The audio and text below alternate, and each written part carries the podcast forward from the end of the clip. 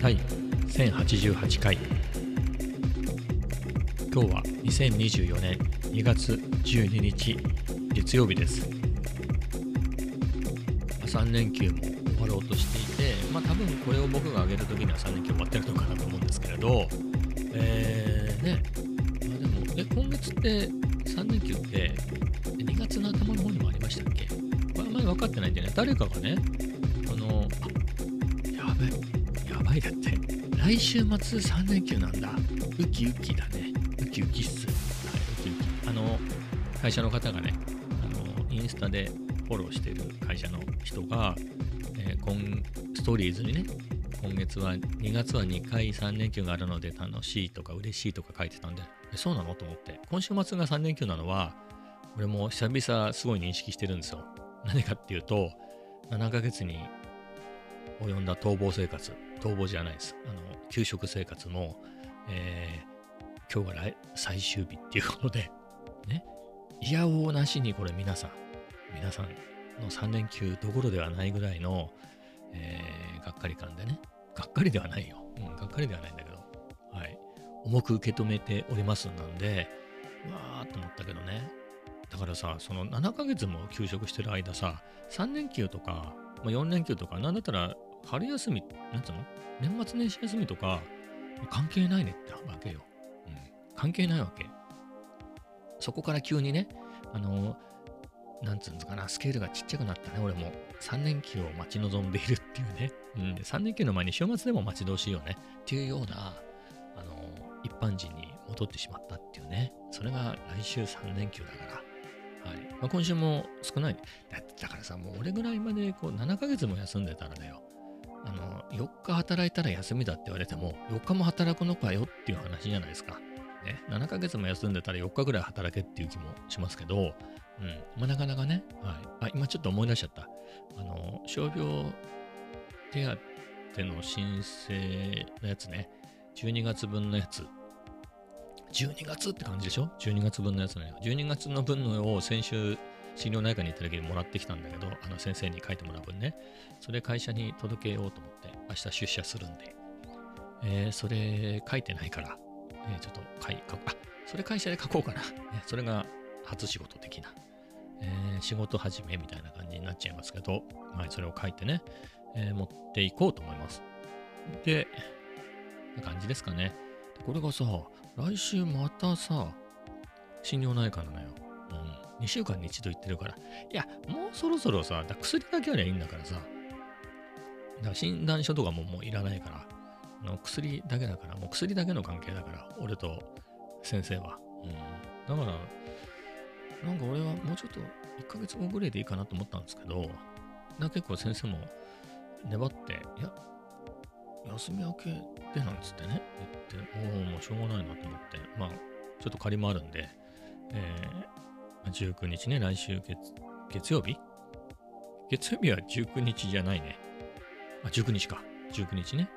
えー、行ってきて、その次はね、俺1ヶ月どころか3ヶ月後でもいいと思ってるんだけど、なかなかね、向こうも商売でやってるから、本当に。心療内科は商売。まあ、内科だって外科だって商売だけど、特にね、商売な感じがするからね、どんだけ回していくかみたいな。うん。回転率上げないとっていうところなんで、えー、なかなかね。でも他の人の話聞いてたら、じゃあ次は3ヶ月後みたいなこと言ってたから、俺も3ヶ月後にしてほしいんだよな。内科も行ってるんで、内科も3ヶ月後なのよ。それ来月早々なんですよね。5日ぐらいだった気がするんだけどな。5日、5日じゃないか。4日か5日ぐらいだった気がするんだよね。もう病院ばっかりになっちゃうから、ちょっと次、心療内科行った時には、せめて1ヶ月後ぐらいにしてくれないと大変だから。はい。えー、ちゅうことでね。うん。えー、まあ、それはさておきなんですけど、今日はね、あったかいですね。今日もあったかかったですね。えー、12度ぐらいあったのかな、マックスで。そんなに最低気温も寒くなかったですよね。えー、そんな中で、まあ、午後3時半ぐらいかな、コーヒー飲みに行ったんですけど、今日ね、祝日だけど、祝日っていうか振り替休日？なんですけど、あの、いつもの喫茶店って日曜日だけが休みで、祝日とかはやってるんですよ。土曜日とか祝日はやってて、本当に日曜日だけが休みなんで、基本。まあ、なので今日行こうかなと思って。行ってきたんですけど、まあその時も、えー、そんなに着込まなかったですね。パーカーの上にブロックテックパーカーペラペラの着て、まああとはニットの帽子とあと耳当て代わりのヘッドホンはしてたけど、まあそれで全然寒くなかったんで、まあ帰りはね、あの、コンパクトに収納できるでおなじみユニクロの、なんだっけあれ、ダウンのベスト、ペラペラのウルトラライトダウンのベストをバックパクに入れてったんで、まあそれ着てきましたけどね、まあそれでも十分、えー、なぐらいだったので、まあ過ごしやすかったですね。まあ、明日は16度まで上がるっていうんでね、えー、さらにっていうところですけれど、まあ、明日ね、ちょっと久々出社するんですよね、さっきも言ったけど。なので、それがね、夕方なんですよ、行くのが。まあ、別に朝から行ってもいいんだけど、あの別に朝から来なくてもいいって言われてるんで、あのパソコンがですね、僕がいない間に新しいのになってて、えー、あ僕はもう自分の家にずっとパソコン、会社のパソコンも置いてあるんだけど、それをね、あの、今使ってるやつを持ってって、それを会社で何？新しいのに取り替えてくれるっていうんで、まあ、持ってかなきゃいけないんで、まあ、で、持ってかね、来れないんだったら、あの、郵送しますよ、とか言われたんですけど、まあ、別にいいかなと思って、持ってこうかなと思ってね、久しぶりに。久しぶりにって言っても2週間ぐらい前にね、あの、同僚とランチするのに、そっち方面行きましたけど、まあ、それ以来でね、行こうかなと思っているんですが、まあ、夕方、まあ、4時にパソコンが出来上がるらしいんで、まあ4時に行って受け取って帰るっていうのもありだけど、まあ、帰りはそれはありかもしんないなと思うの。っていうのも、電車混むから、部活にいると、初日から飛ばして9時までとか、8時までとかいる場合でもないじゃん。その、眠るタイミングとかを考えると、だからもう、受け取ったらそこ帰るって考えると、でもそれも世話しないから、行くのは午後そこそこに行った方がいいのかなとかちょっと思ってたりしてね。うん、そこでいて、まあ、いてもさ、パソコン返しちゃったら使えないし、ね、あれなんですけれど、うん。まあ、2時半、3時ぐらいに着いて、みたいな感じでいいんですかね。はい。まあ、そんな感じでございますね。なので、でもなんだかんだ言ってさ、まあ、誰も相手にしてくれないけどいいけど、誰かが話しかけてきたりしてさ、まあ、基本的に俺が話しかけるんですけど、ね、えー、だとして、あのー、遅くなっちゃったりしてね、うん、寒くなっちゃったやじゃん、夜。まあ、今、何の話をしてるかっていうと、あの昼間あったかいけど夜寒かったら嫌だから服何持ってこうかなみたいな話をしてるんだけど、うん。まって考えるとね、まあでもダウンベストをバックパックに忍ばせるぐらいでいいのかしら。はい。まあそんな感じですかね。はい。ということで。でね、まあ昨日もポ 毎日撮ってるんだけどね、これ1088回ですかね。で、1088回、だから前回の1087回は、ちょっと久々、結構長めにロングで、ロングでね、あのギター弾きましたけど、あのー、それでね、MPC、今日のビートは、まあ、ほぼ昨日作ったの。ギターの録音も昨日やっちゃったの。えー、で、ちょっといい感じだからもうちょっとギター付け足そうかなと思っていたんですけど、まあ、なんだかんだ付け足さずに、えー、ちょっと、まあ、ほぼそのままっていうか、まあ、そのままだね。まあ、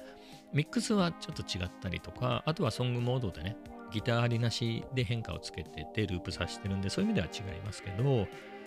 まあそんな感じでしたね。うん。もう、いっちゃう？ビート。じゃあ、いきます。えっ、ー、と、い、MPC で、じゃあ鳴らしますね。いきなり始まります。せーの。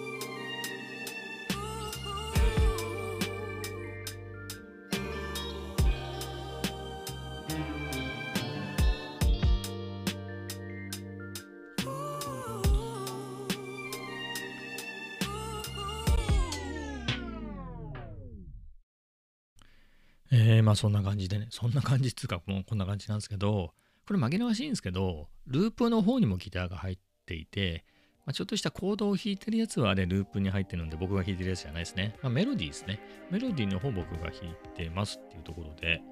うん、弾ききれてないとこもあるんですけど、もうちょっとピロピロやりたいんですけど、やっぱり緊張しちゃうよね。こう今撮ってるってなると。うん。まあ行き当たりばったりでメロディー弾いてるから、まあ、ナチュラルマイナーを上がったり下がったり、ぽいだけのね、はい、やつなんですけど、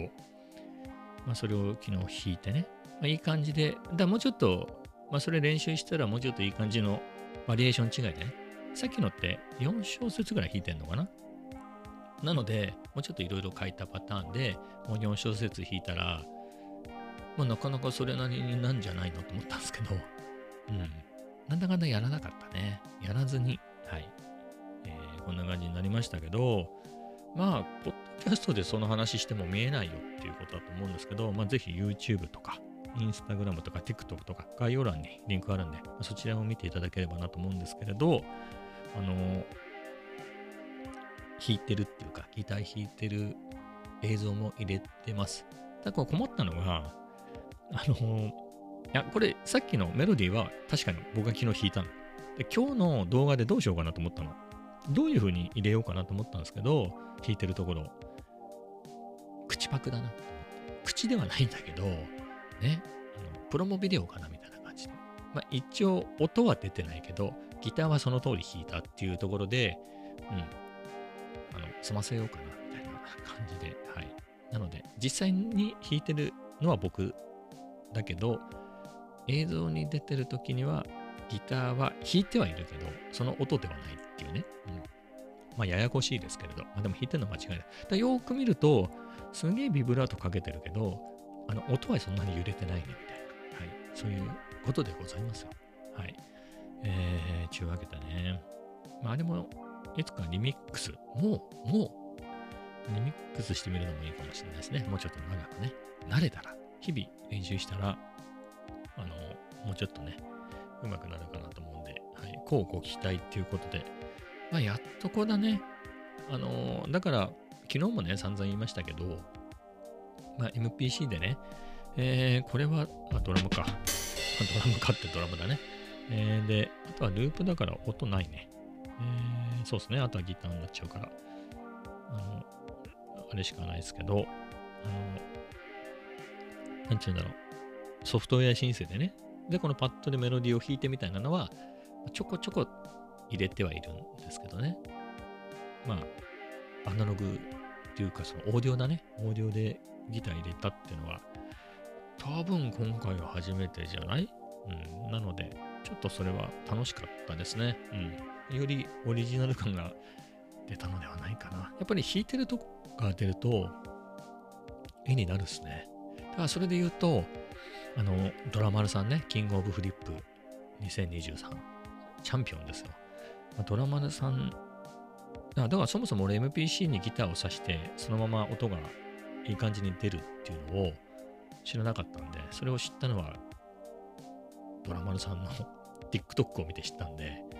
えー、ありがとうございますって感じですけど、やっぱドラマルさんなんかはさ、やっぱり、まあ相当、まあそれはチャンピオンだからね、それ捕まえてそれはすげえに決まってんだけど、決まってるんですけれど、多彩だね。あの、MPC とか、ああいうのパッドを叩くのもうまいけど、あの、キーボードも弾けたりさ、ベースも弾けたり、ギターもうまいしね、えー、すごいなとは思うんですけど、あとはルーパーね、ルーパー、ルーパー、ルーパーだよ。うん、ルーパーを使ったりもしてね、ルーパーっていうのは MPC の機能じゃなくて、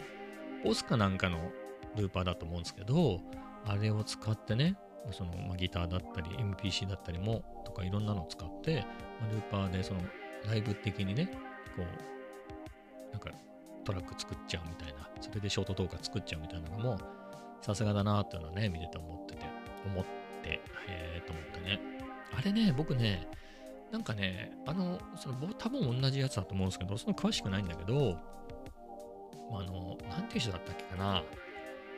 How to ク・イン・ト2 minutes みたいなやつがあって、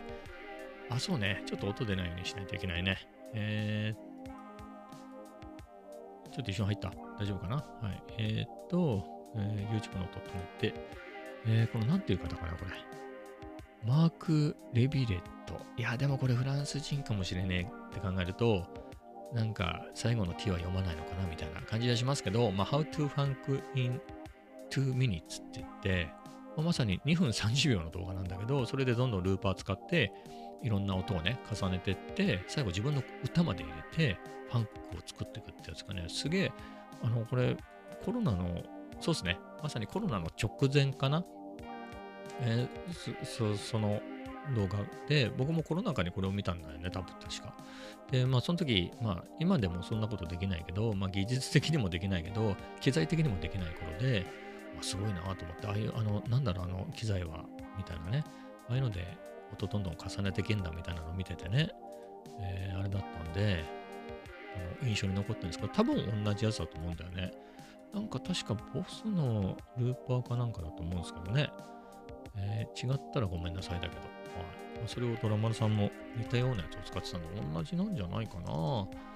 なんか5つぐらいの、あ、これか、ボス RC505M2。同じのかわかんないけど、なんか見た感じ、これこういう感じのやつだったね。7万7000もすんだね。まあ、あんぐらいできる人は買ってもよろしいのかなと思いますけどね。はい。まあ、そんな感じで。あ、これいろいろなんだね、これ。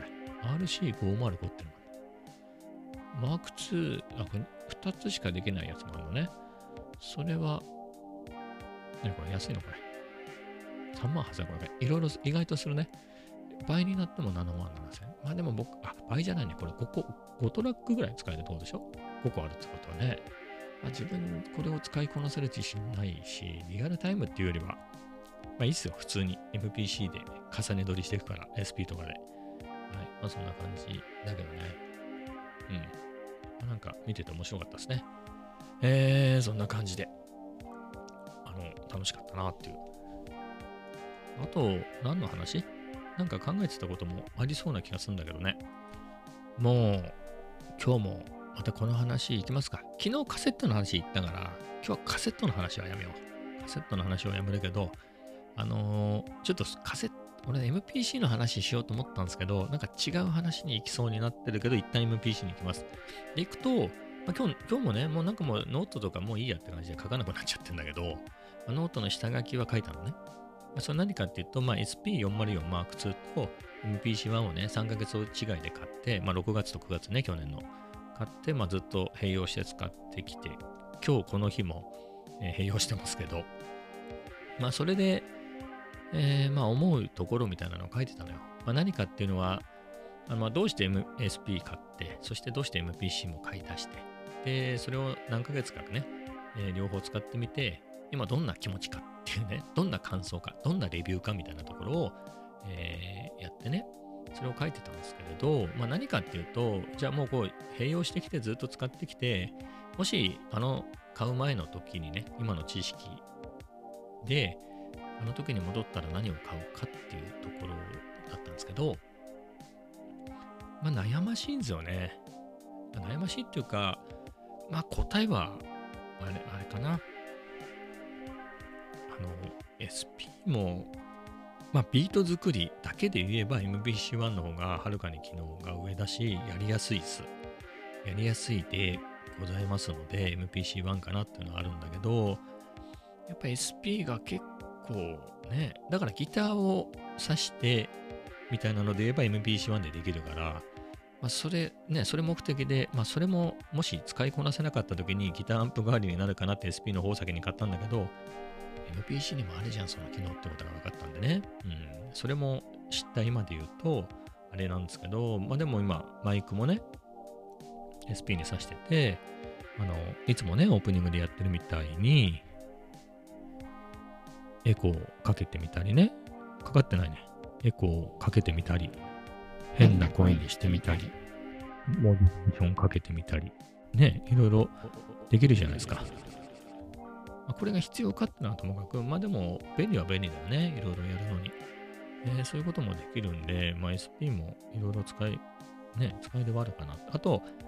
あの、やっぱりね、僕すごく SP404 Mark2 に惹かれたのが、プロモーションサイト。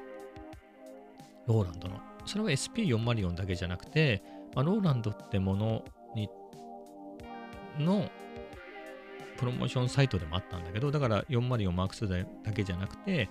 その SX とかその前のやつとかもね、含めてのプロモーションというか、まあそのカルチャーを語る的な、すっごいいい感じのね。だからローファイヒップホップにありがちな絵っぽい、えー、そのなんだろう、外国人が描いた日本みたいなね、わかります？だから変な感じとか、あとカタカナが入ってたりとかね、そんな感じの、えー、絵っていうかバックグラウンドがあって、まあ、そこにずっとこのカルチャーが書いてあって、そこから先にね、あの英語サイトに飛んじゃうものもあるけれど、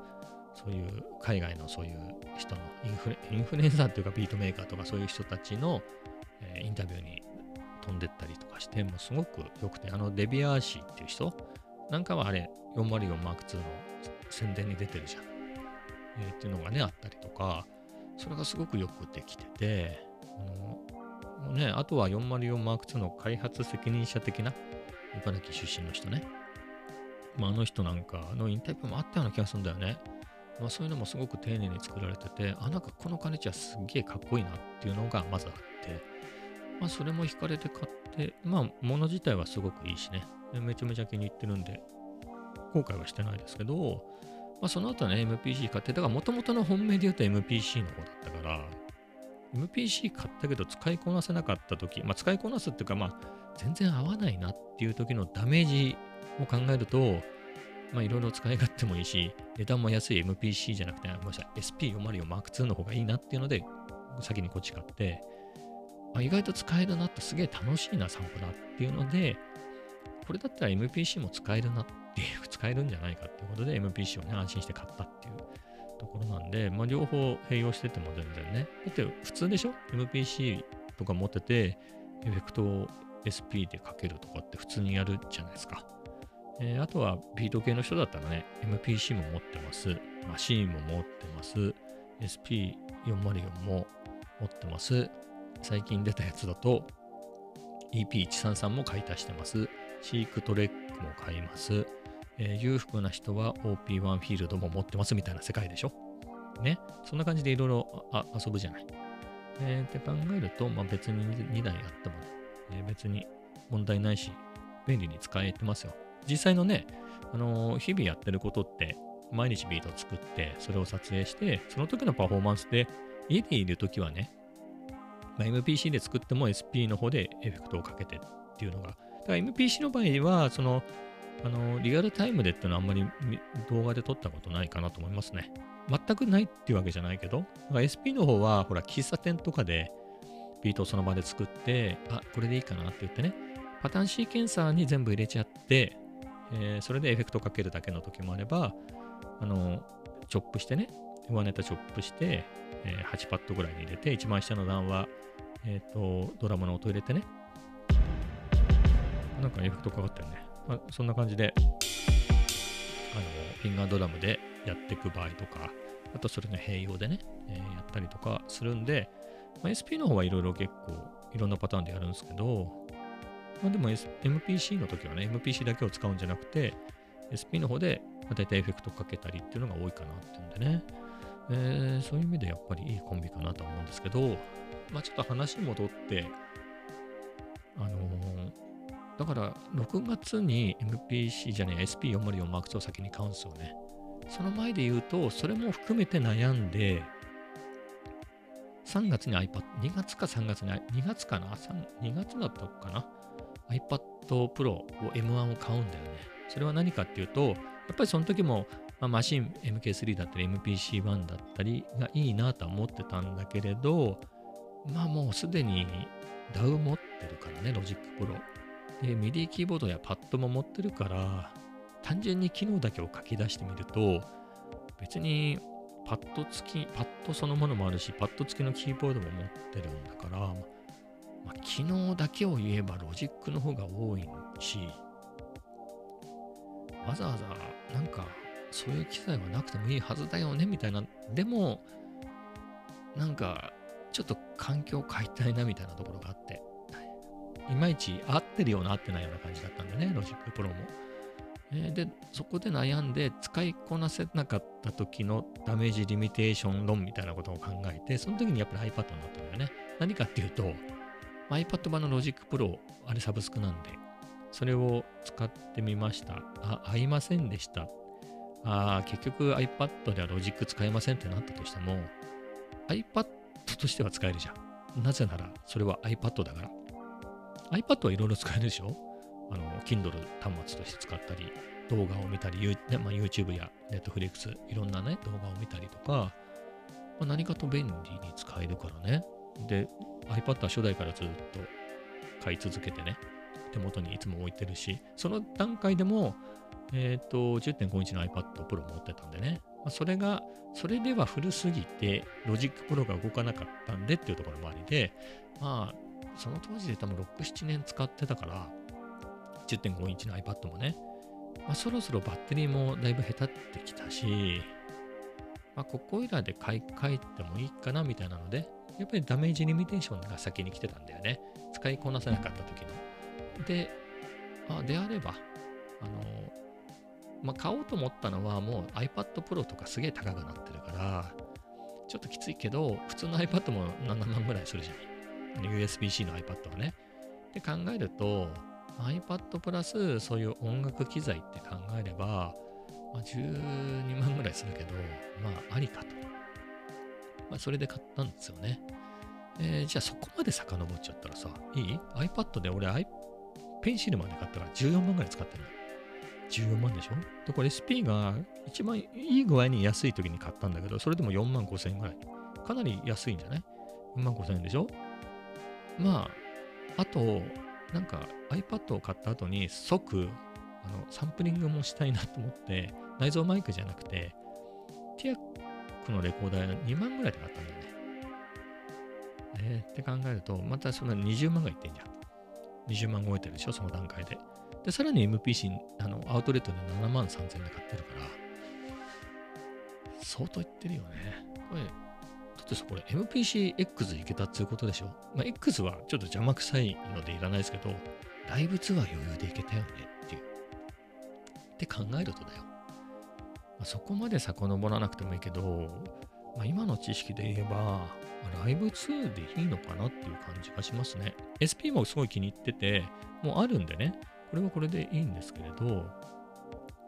なんだろう。MPC 版も、これはこの組み合わせで言えばこれでいいんだけど、